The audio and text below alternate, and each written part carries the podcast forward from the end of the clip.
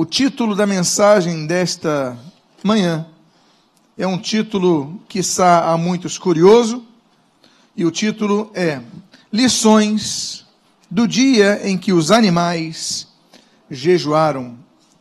A Bíblia aponta ao fato que houve um dia que os animais fizeram um jejum. Abra a sua Bíblia no livro de Daniel, o profeta, capítulo de número 6. Daniel, capítulo de número 6. E eu vou ler os versos de número 1 e de número 2. Registra então o texto sagrado. Pareceu bem a Dario constituir sobre o reino a 120 sátrapas que estivessem por todo o reino, e sobre eles três presidentes, dos quais Daniel era um, aos quais estes sátrapas dessem conta, para que o rei não sofresse, sofresse dano. Oremos. Pai amado, lemos a tua santa e preciosa palavra e pedimos, fala conosco nesta manhã ao que o fazemos agradecidos, sob o sacrossanto nome de Jesus. Amém e amém. Repito o texto sobre o imperador Dario, apareceu bem a, Dario constituir sobre o reino a 120 sátrapas, que estivesse por todo o reino, sobre eles três presidentes, dos quais Daniel era um, para que dessem conta. É um sistema usado pelos persas e ali também pelos medos, naquele período o império havia unificado os medos e os persas, e foi um sistema de organização. Os sátrapas eram uma espécie de governadores. Algumas versões da Bíblia nós lemos em alguns casos, como Esdras e Neemias, falando de governadores, eram sátrapas. Então a divisão do império eram, tinha 120 governadores, e abaixo do imperador havia três presidentes. Os três presidentes eram responsáveis por coordenar, então, 40 sátrapas, 40 regiões cada um. E aí os três presidentes eram responsáveis maiores que se apresentavam perante o rei. Um desses presidentes se chamava Daniel, um profeta. Nós conhecemos a história de Daniel, nós sabemos que ele alcançou grande poder, mas nós temos lições importantes sobre esse dia, essa época, esse período em que os animais fazem um jejum. E a primeira, primeira coisa que nós aprendemos está no versículo número 3, quando nós lemos o texto que assim registra. Então, o mesmo Daniel se distinguiu destes presidentes e sátrapas, porque nele havia um espírito, havia um espírito excelente e o rei pensava em estabelecê-lo sobre todo o reino. Daniel era um homem com muitas virtudes. Algumas podemos elocubrar, podemos supor, podemos entender que ele detinha um hábil administrador, um ótimo conselheiro, um homem sensível com as visões de Deus, um homem com dons espirituais. Nós entendemos que era homem que tinha muitas virtudes, não sabemos todas elas. Mas o fato é que esse texto, do versículo número 3, nos aponta sobre o espírito dele. E quando eu falo do espírito, eu falo do ser em si, do homem completo. Era uma pessoa excelente, tinha um espírito excelente. Por quê? Porque não gostava de fazer as coisas de qualquer maneira. O excelente não é bom. Existe um ditado que diz que o bom é inimigo do ótimo. Excelente não é ótimo. Excelente é o que excede ao ótimo, está excedendo, é excelente, vai além do que se espera. A Bíblia diz que Daniel tinha um espírito excelente. E diz o texto, você está lendo, e o rei pensava em estabelecê-lo sobre todo o reino. Não havia essa configuração nos impérios. Havia no Império Medo-Persa o rei, ou imperador, três presidentes, 120 sátrapas. Não havia um rei, um, um sub-rei, um vice-rei, mas o rei pensava em colocar Daniel acima dos presidentes. Por quê? Porque o espírito era excelente. Nós esperamos que Deus faça as coisas. Nós esperamos que Deus abra as portas. Mas muitas vezes nós nos contentamos em ser pessoas medíocres. Mediocridade é o padrão da sociedade. Porque medíocre vem de média. O que está na média é o medíocre. Medíocre não é o que está abaixo da média. Medíocre é o que está na média. Se nós formos pessoas que apenas fazemos o que os outros fazem, nós somos medíocres. Nós estamos no meio de uma média. E nós temos que nos sobressair sendo pessoas excelentes. Nós pedimos, Deus, abre as portas do meu emprego. Mas você chega tarde no emprego, pede para sair mais cedo, faz o que os outros fazem. Então, como é, como é que você vai ser excelente? Na época que eu trabalhava no comércio, na indústria, eu aprendi, eu li inclusive aquele livro de Og Mandino, que é um livro excelente para isso, para a questão administrativa, mas uma das, um dos ditados mais clássicos na indústria é sobre o bom funcionário. E diz esse ditado no meio empresarial que é o seguinte: o bom funcionário é aquele, não é aquele, nem que não faz o que o chefe pede, nem que faz o que o chefe pede, que o chefe pede. Ou seja, o bom funcionário é que faz além do que o chefe pede. Se você só fizer o que o seu chefe manda, você é uma pessoa medíocre, você está dentro da média. Você cumpre o seu papel, você vai lá e, e ponto, bate teu, teu ponto e vai embora. Nós temos que ir além. Eu gosto muito de futebol, e os grandes cobradores de falta, as pessoas dizem, ah, Roberto Dinamite, o Juninho Pernambucano e outros, eles sempre ficavam treinando depois do período do treino. Acabava o treino, todo mundo ia tomar banho, pegavam seus carros e iam para suas vidas. Aí ficava lá o Roberto Dinamite treinando, treinando, treinando. Aí ficava o Juninho Pernambucano treinando, treinando, até anoitecer. Por quê? Porque eles não queriam ser pessoas na média. Eles queriam estar acima da média. Para que você esteja acima da média, você tem que aprender a sacrificar coisas, como o seu tempo. Sacrificar coisas. Você quer que Deus te abençoe e te prospere no seu trabalho? Então procure chegar mais cedo. Saia mais tarde. Procure produzir mais. As pessoas gastam muito tempo no cafezinho. Na minha época, nós dizíamos o seguinte nas empresas: as pessoas gastam muito tempo batendo papo no cafezinho. Toda hora vão para o cafezinho. Hoje não, hoje é pior. Porque as pessoas gastam muito tempo na internet. É toda hora no seu celular abrindo e-mail, toda hora vendo página no Facebook. Você gasta, você joga tempo fora. Em vez de você gastar o seu tempo fora com coisas que são suas, você recebe para produzir para o seu chefe. Mas você fica gastando tempo para você, você está roubando dinheiro e tempo do seu chefe. Você tem que produzir, procurar fazer mais, procurar ir além. O que que o rei viu em Daniel? O rei viu em Daniel que ele merecia estar acima dos outros em primeiro lugar. Ele já viu que Daniel era bom, tanto é que não botou como sátrapa, botou como presidente. Havia 120, Daniel era melhor que os 120, botou entre os três. Só que o rei via que Daniel era tão excelente que ele falou: não é justo eu botar ele no meio dos três, eu tenho que botar ele um cargo acima, sobre todo o império. Então muitas vezes nós oramos para Deus nos prosperar, mas nós não fazemos nosso papel. Nós oramos, Deus abre porta de empregos, mas você não estuda para fazer um concurso. Você reclama que a prova é difícil, mas você não gasta duas horas vendo, fazendo prova. Você gasta duas horas na internet vendo série Netflix. Aí você nunca vai, vai ser nada, vai adiantar nada. Por quê? Porque você vai orar, mas você não vai fazer a tua parte. O homem de espírito excelente é o homem que vai além do que se espera.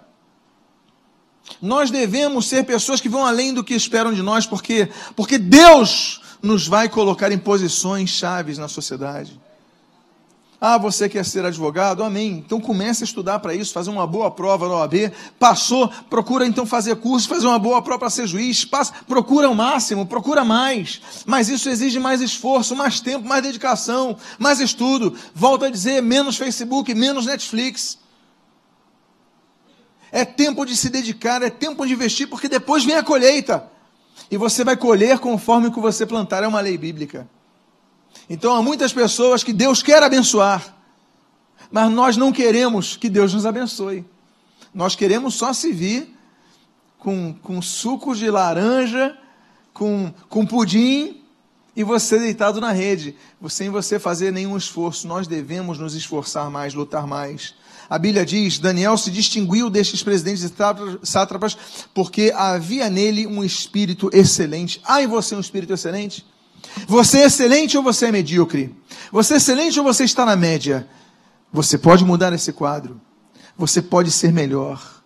Para isso, acorde mais cedo durma um pouco mais tarde, se dedique mais, trabalhe mais, estude mais, seja o melhor no seu trabalho, seja o melhor na sua família, seja o melhor nos seus estudos, no seu, na sua faculdade, procura ser o melhor. Diga à pessoa que está do seu lado, seja o melhor onde você estiver.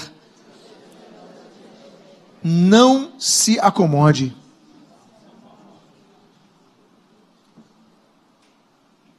A primeira lição, então, que nós temos, você que gosta de anotar, é Seja excelente tendo um espírito excelente. Para isso, não se conforme. A segunda lição que nós aprendemos no dia em que os animais jejuaram está no versículo número 4, quando nós lemos: Então, os presidentes e os sátrapas procuravam ocasião para acusar a Daniel e a, res, a respeito do reino, mas não puderam achá-la, nem culpa alguma, porque ele era fiel e não se achava nele erro nem culpa. Você pode alcançar posições maiores na sociedade sem precisar se vender, sem precisar vender-se e fazer as jogatinas que muitas vezes as sociedades exigem. Daniel conseguiu. E Daniel não era um homem perfeito, porque perfeito a Bíblia diz que só tinha um, só teve um que foi Jesus. Tem um ex-presidente que diz que foi logo depois de Jesus, mas aí não é o caso. Eu sei que eu estou muito depois de Jesus. Daniel não era perfeito, ele era excelente, mas não era perfeito. Mas nós vemos aqui que ele se manteve fiel. Os sátrapas, os presidentes ficaram incomodados como é que um judeu, um hebreu, melhor dizendo, um estrangeiro, uma pessoa que chegou aqui como escrava, porque Daniel chegou como escravo. Daniel não vinha da linhagem dos, dos, dos governantes, Daniel foi um escravo. Só que Daniel foi crescendo, crescendo, crescendo, crescendo, crescendo. E daqui a pouco ele é presidente e o rei quer colocar ele como o segundo na lista, possivelmente aqui um vice-rei. E aí nós aprendemos com Daniel o seguinte: que nós devemos buscar a excelência, sim, mas sem que com isso nós deixemos de ser fiéis a Deus e às nossas lideranças eles procuraram erro, diz o texto. Procuravam ocasião para acusar a Daniel a respeito do reino, mas não puderam achá-la, nem culpa alguma, porque, o que, que diz o texto? Ele era fiel e não se achava nele erro nem culpa. As pessoas podem te acusar de coisas erradas. Isso é uma coisa. Podem te acusar, mas encontrar erro, não vão encontrar se você for fiel, você não vai ter culpa contra você. Procure crescer. Mas procure crescer da maneira diferente que as pessoas procuram crescer. Procure crescer com luz, reluzindo a luz de Cristo. Procure crescer com integridade, sem se corromper, sem precisar molhar a mão de ninguém, sem precisar se rebaixar ao nível que as pessoas queiram que você se rebaixe para conseguir algo. Há muitas questões nessa sociedade que só se conseguem, e assim nós entendemos, se você ceder.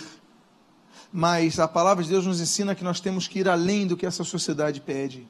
Devemos brilhar, trabalhar mais. Olha, todos querem estar do lado de pessoas competentes, todos querem estar do lado de pessoas esforçadas. Muitas vezes você não lida com pessoas competentes, mas você lida com pessoas esforçadas. Isso já é bom. Está vendo o esforço da pessoa. Isso é bom. Então procure ver o esforço da pessoa melhorar. Tem uma série que eu vejo chamada O Sócio no History. Quantos viram vem essa série? Então você que vê essa série, você percebe que aquele homem que vai buscar empresas estão falidas para levantá-las, estão à beira da falência, ele sempre observa o seguinte: a intenção da pessoa. Se a pessoa é só enrolada, se a pessoa é só. É, mas se a pessoa tem aquela gana de vencer com integridade, então ele falou: opa, vou investir nessa pessoa, porque vale a pena. Deus olha e procura pessoas que tapem a brecha. Deus olha e procura justos na terra. Deus olha e procura pessoas que sejam íntegras, justas, luzes. E a questão é: devemos ser, devemos ser excelentes, mas devemos ser íntegros. Há uma terceira lição que nós aprendemos no dia em que os animais jejuaram. A Bíblia assim registra: Disseram, pois, estes homens: Nunca acharemos ocasião alguma para acusar este Daniel se não a procurarmos contra ele no livro da lei do seu Deus. Terceira lição é: prepare-se para ser perseguido pelos invejosos. E prepare-se para enfrentar as armadilhas deles. Daniel, ele não tinha os 120 contra ele, não é isso. Nós vamos ver o texto posteriormente que não são 120, são alguns mas alguns presidentes, e aí nós temos dois outros, e nós temos sátrapas, dentre os 120 alguns, ficam incomodados e falam: a gente não vai conseguir achar erro nele, porque ele é um cara que está correto, é um cara que não tem falhado, ele não, ele, poxa, tudo certinho, ele contabilização, apresenta ao rei, tudo, ele não separa nada para ele, é tudo correto, e a organização que o rei manda, ele faz. A gente não vai encontrar nada, a gente só vai encontrar se ele errar contra o livro da lei do Deus dele. Ou seja, quando você age corretamente e quando você é competente, é excelente, vai haver inveja ao seu redor. Se prepare que vai haver.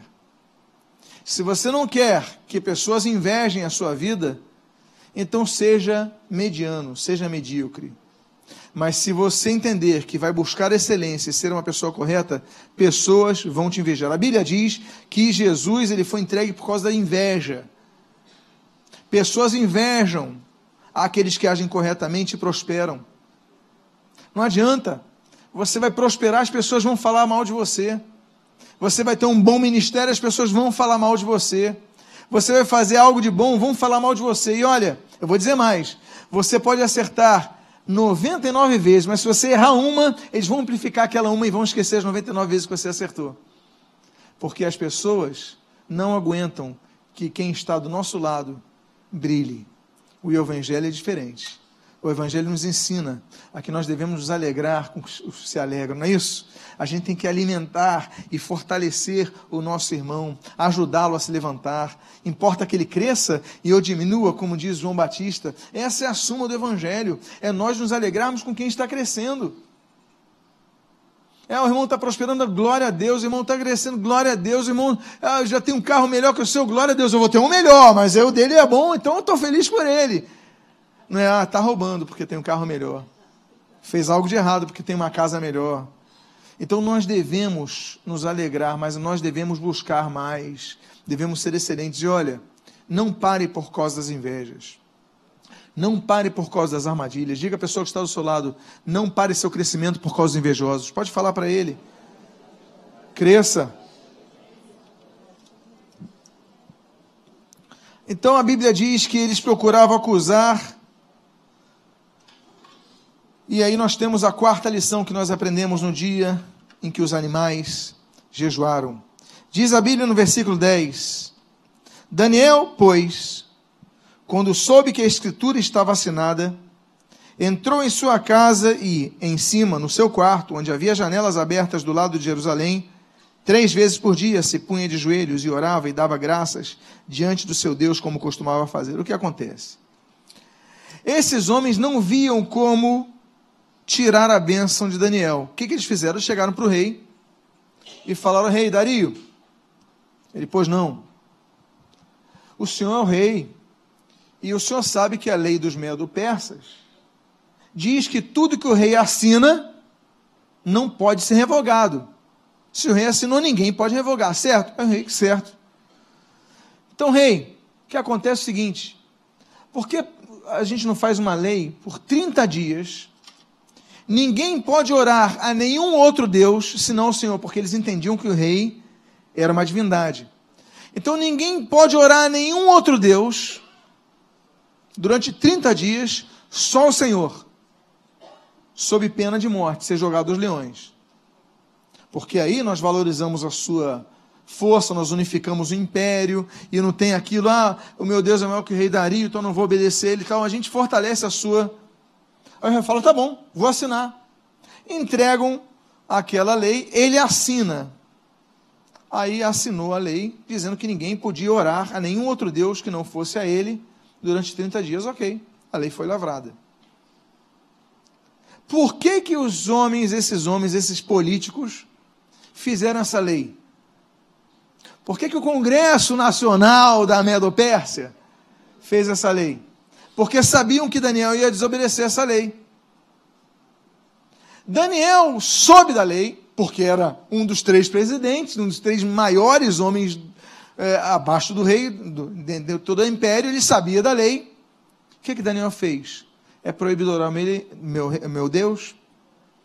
Aí ele falou aquela, aquela frase carioca, né? Só lamento subiu ao seu quarto e durante três vezes ao dia, supom, supomos, de manhã, de tarde, de noite, enfim, durante três vezes ao dia, ele orava ao seu Deus, com a janela aberta.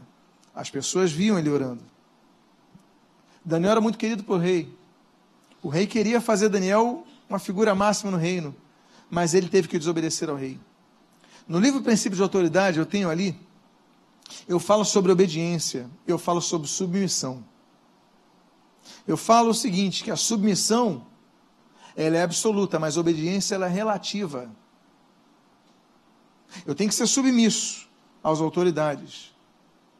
Mas se as autoridades mandam, por exemplo, eu matar uma criança, eu sou submisso à autoridade, mas não posso obedecer essa lei, porque existe uma lei acima dessa. Existem várias leis acima dessa. Nós falamos do princípio de autoridade. Existe a autoridade suprema, que é de Deus, Existe a autoridade verais, que é da Escritura Sagrada, da Bíblia Sagrada. Existe a autoridade da consciência. E depois, a quarta autoridade no, nas cadeias de níveis de autoridade é a autoridade delegada aos homens.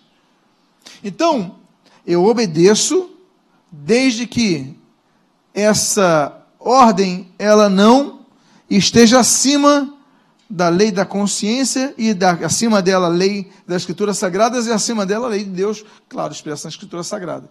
Então, manda, mas não vou matar.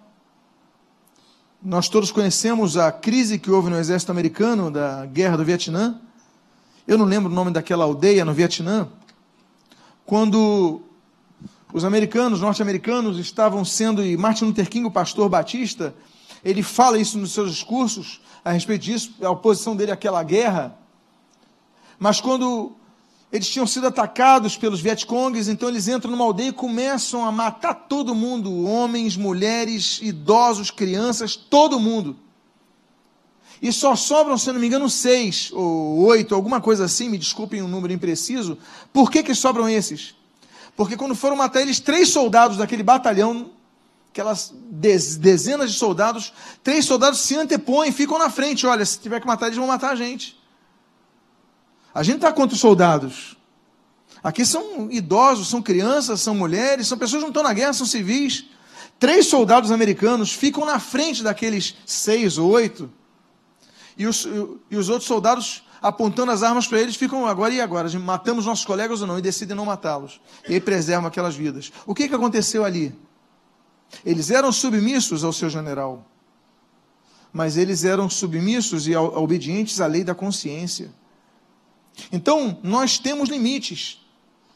É o que, é o que Pedro vai fazer, por exemplo, ali em Atos capítulo 5, quando fala assim: olha, antes importa obedecer a Deus que aos homens. Então, nesse caso, a lei dizia proibido orar a Deus. E Daniel falou: Bom, eu respeito o meu rei, eu sou submisso ao meu rei, mas eu tenho que obedecer em primeiro lugar a Deus. Os problemas das religiões são que às vezes confundem a submissão com a obediência. Nós temos casos de religiões que pessoas se suicidam coletivamente porque o líder manda. E as pessoas então ingressam na loucura de uma pessoa endemoniada, que por ter um título de autoridade se abusa a autoridade. E o abuso de autoridade tem levado muitas pessoas ao pecado, ao erro e à morte. Nesse caso aqui, amados irmãos, Daniel, ele falou: a lei está aí, mas eu não vou deixar de orar ao meu Deus. O que, que nós aprendemos com isso? Mesmo que você seja prejudicado, mantenha-se fiel a Deus. Mesmo que você tenha perspectivas de perder, e no caso de Daniel, era a vida.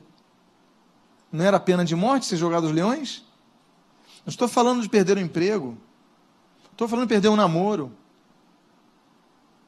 Tem gente que fica com medo de perder o namoro e aceita tudo que o, que o namorado onde quer, que quer colocar a mão, com medo de perder. Mantenha-se firme. Tenha comigo, diz, aqui não tem limite. Que história é essa? Preserva a tua honra. Porque tem gente que vai abusar de você, porque sabe da sua fragilidade. Preserva a sua honra. Daniel preservou. Então eu quero dizer para vocês outra lição nesse dia que os animais jejuam. É que ainda que nós tenhamos perspectivas de prejuízo, não devamos, não devamos deixar de ser fiéis a Deus. Outra coisa, outra lição que nós aprendemos, a quinta lição, que nós aprendemos no dia em que os animais jejuaram.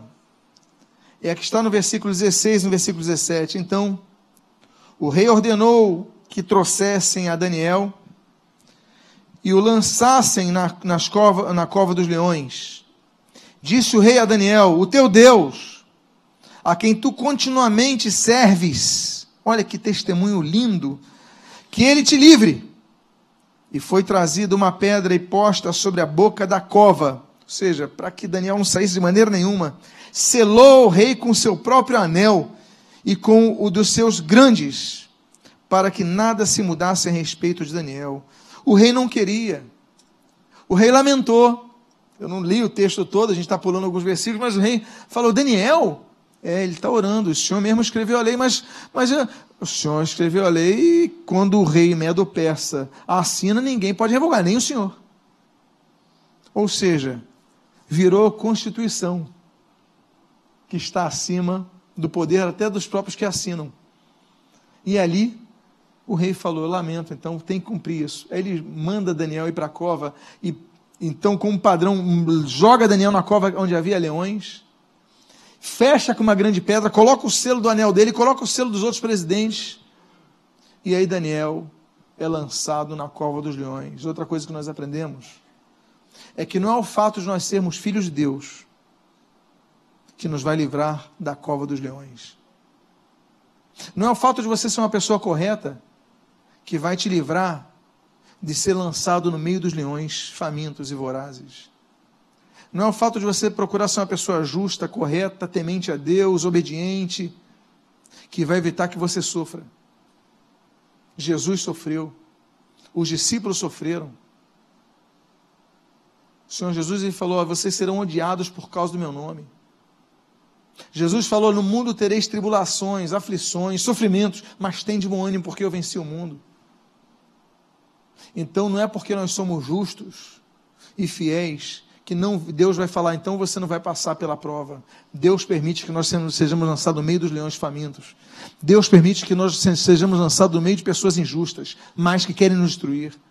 Deus permite que nós passamos no meio de dificuldades.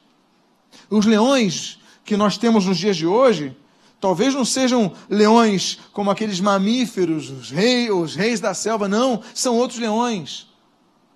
São pessoas que nos perseguem no trabalho, são cobradores, são pessoas impiedosas, são pessoas. Daniel foi lançado. Então nós somos lançados. Todos nós somos lançados. Desculpe falar, mas bem-vindo ao time. Aquele que segue Jesus vai ser lançado na cova dos leões. Por quê? Porque vai se manter fiel. Olha só que coisa. Se Daniel obedecesse ao rei, desobedecesse a Deus, Daniel seria lançado na cova dos leões? Não. Ele só foi lançado porque foi fiel. Então, há, há situações que nós vivemos que é, acontecem por quê? Porque somos fiéis a Deus. E Daniel não reclama, Daniel vai. Ele sabe, então vou perder a vida. É para perder, então vou perder a vida. Mas o que acontece? As lições no dia que os animais jejuam, elas continuam. Temos uma sexta lição. Por favor, me ajude aqui. Eu acho que a bateria está. Isso. Versículo 19 ao 21, nós lemos o seguinte: Pela manhã, ao romper do dia, levantou-se o rei e foi com pressa à cova dos leões. E chegando-se ele à cova, chamou por Daniel com voz triste. E disse o rei a Daniel: Daniel, servo do Deus vivo, dar-se-ia o caso que o teu Deus, a quem tu continuamente serves, tenha podido livrar-te dos leões? Então, Daniel falou ao rei: Ó oh, rei, vive eternamente. Que coisa bonita.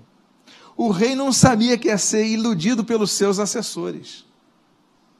O rei não dormiu, ele ficou à noite em clarão. O texto, a Bíblia diz que ele ficou acordado, ele não conseguiu dormir, porque estava mandando um homem justo para ser morto, por causa da própria lei. Olha a consciência pesada do rei. Diz o texto, quando ele acordou, ele correu para lá. Ele chegou e olha que bonito. Daniel! Ele tem esperança que Daniel estivesse vivo. Ele não fala só isso, você lê o texto aí. Chamou Daniel, dá seu caso teu Deus, a quem tu continuamente serves, tem poder livrar dos leões. Ele ficou esperançoso porque, porque ninguém gritaria por Daniel, porque todos sabiam que Daniel já tinha morrido. O que, é que nós aprendemos com isso? Nós aprendemos que até os ímpios, os pagãos, até as pessoas que não têm a nossa fé, elas percebem quando nós servimos a Deus, não é isso que ele falou? O Deus a quem continuamente serves. O nosso testemunho, ele é compreendido pelos que não têm a mesma fé que nós. Há pessoas que são boas, meus amados, que são justas nessa terra aí, mesmo que não tenham se convertido. Você sabe muito bem disso. Às vezes a gente pensa o seguinte: tem pessoas melhores lá fora do que muitos dentro da igreja.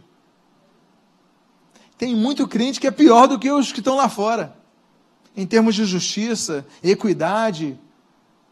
Não é isso? Você conhece gente assim? Eu conheço. Eu afirmo do que eu, do que eu penso, do que eu vejo, do que eu observo, do que eu leio. Esse rei era um homem justo. Ele queria justiça. Ele tinha seus ídolos. Ele se via como Deus, mas tinha um coração justo. Ele fala, Daniel, ele tem esperança, Daniel está vivo. Ele então reflete, ele vê o Deus a quem serve. Nós devemos aprender que o nosso serviço a Deus não é em vão. Olha, se Daniel tivesse morrido, nesse caso, se Daniel tivesse morrido, ainda assim, daria para extrair algo muito bom na história, não daria? O testemunho de Daniel ficaria. O rei viu que Deus era com ele, que ele servia a Deus por toda a sua vida. Já valeu o testemunho. Só que Daniel vive. Daniel sobrevive. Nós aprendemos ali, e outra coisa, olha que coisa bonita.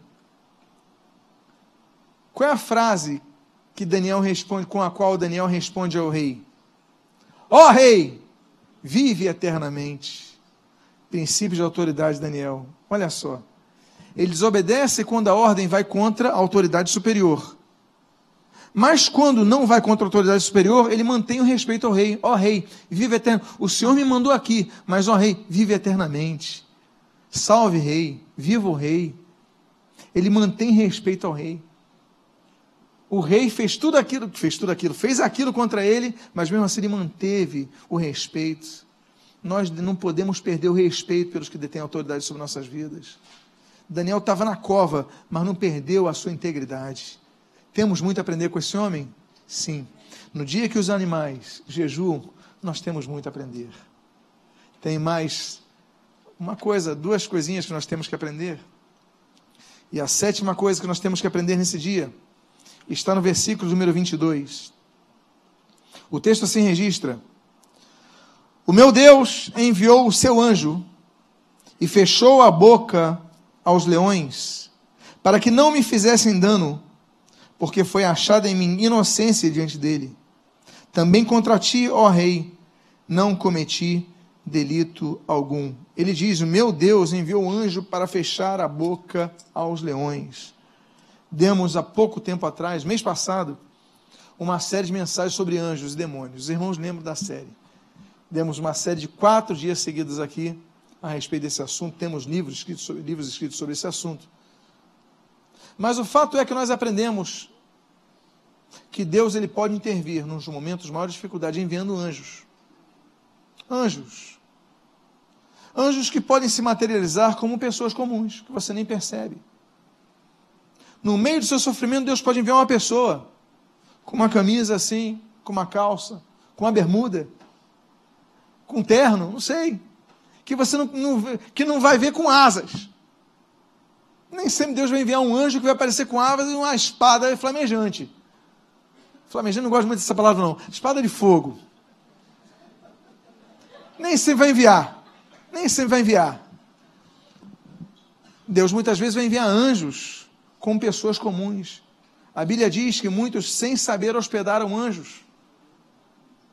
Então, muitas vezes vai enviar alguém e esse alguém vai trazer. Então, fique sempre atento para pessoas que surgem na sua vida. Porque essas pessoas, geralmente, elas aparecem, te ajudam e somem. Já aconteceu contigo? Já aconteceu com alguém? Pois é, muitos aqui, irmãos, levantaram as mãos. A pessoa aparece, chega, te ajuda, dá um conselho, dá uma orientação, faz isso, faz aquilo, e daqui a pouco, cadê essa pessoa? Sumiu da tua vida. Ela apareceu para te abençoar. Deus envia anjos para fechar as bocas aos leões. Deus envia anjos. Aprenda uma coisa: Deus não mudou. Aprenda a segunda coisa: o ministério dos anjos não mudou. Então Deus continua enviando anjos para te trazer solução. Esteja sempre atento. Penúltima coisa que nós aprendemos no dia em que os animais jejuaram está no versículo 25 ao 27. Nós lemos o seguinte: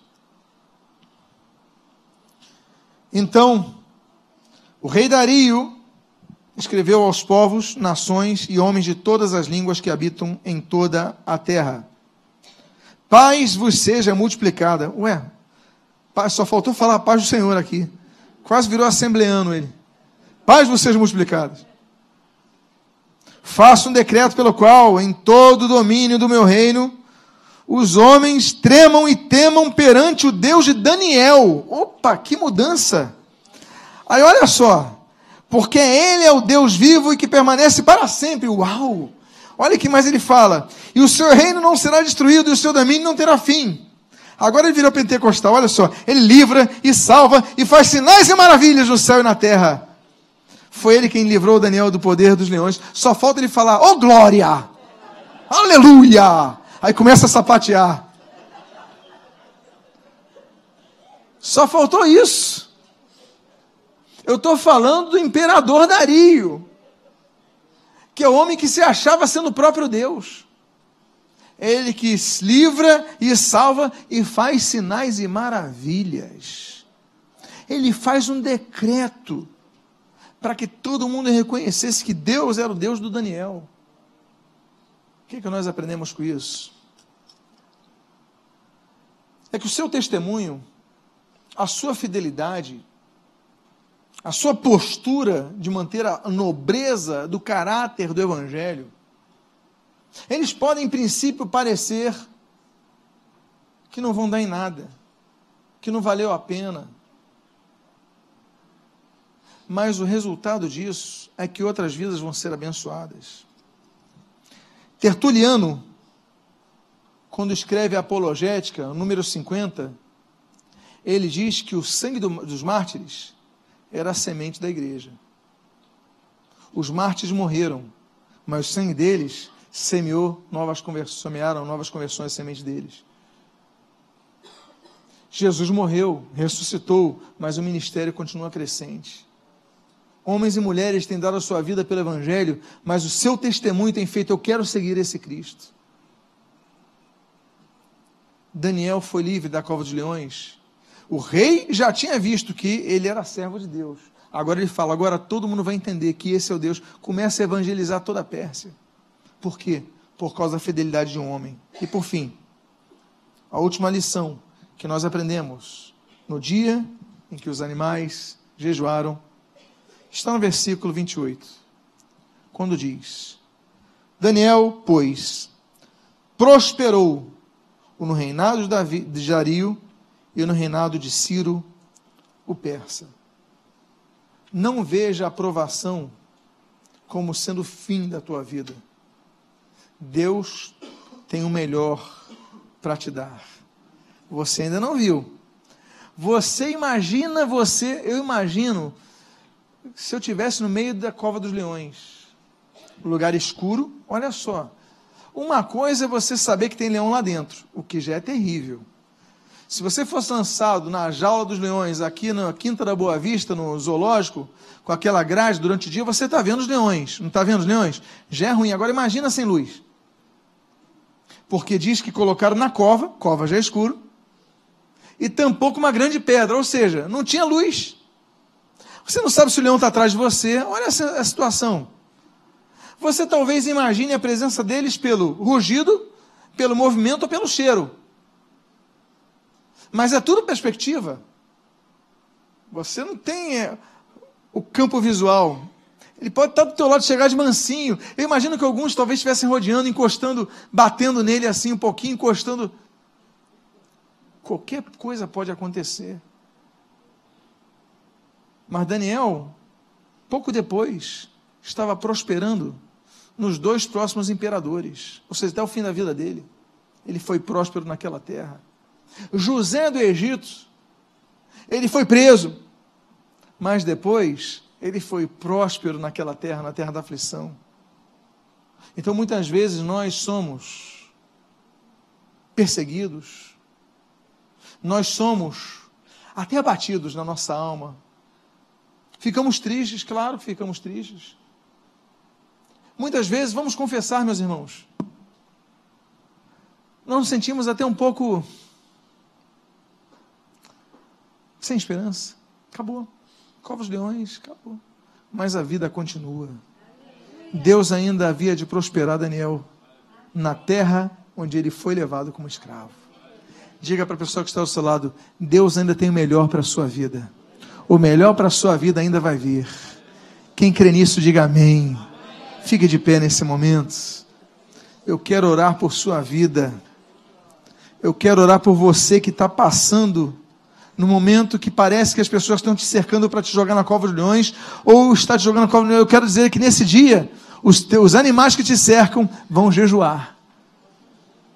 Eles vão deixar de comer, Deus vai fechar a boca deles, vai enviar um anjo, vai enviar socorro, vai enviar livramento e Deus vai trazer prosperidade à tua vida. Feche seus olhos agora. Se você é uma dessas pessoas, coloque a mão no seu coração nesse momento. Se você precisa de mudança na tua vida nesse contexto, pedindo, Deus envia o teu anjo.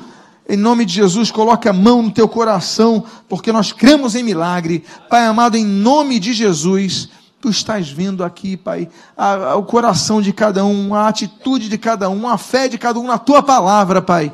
E nós a ti rogamos que assim como fechastes a, cova, a boca dos leões naquela cova, tu venhas a fechar a boca dos leões que nos rodeiam, que querem a nossa morte, que querem nosso fim. Pai, envia anjos a nosso favor para nos trazer libertação e mais, Deus. Nos prospera na terra, Pai, nessa terra, Pai em nome de Jesus, abençoa o teu povo. Que seja uma manhã libertadora. Que seja um momento que a pessoa está ouvindo esse áudio, um momento libertador, Pai. Traz libertação ao teu povo. Traz vitória ao teu povo. Traz benefícios ao teu povo.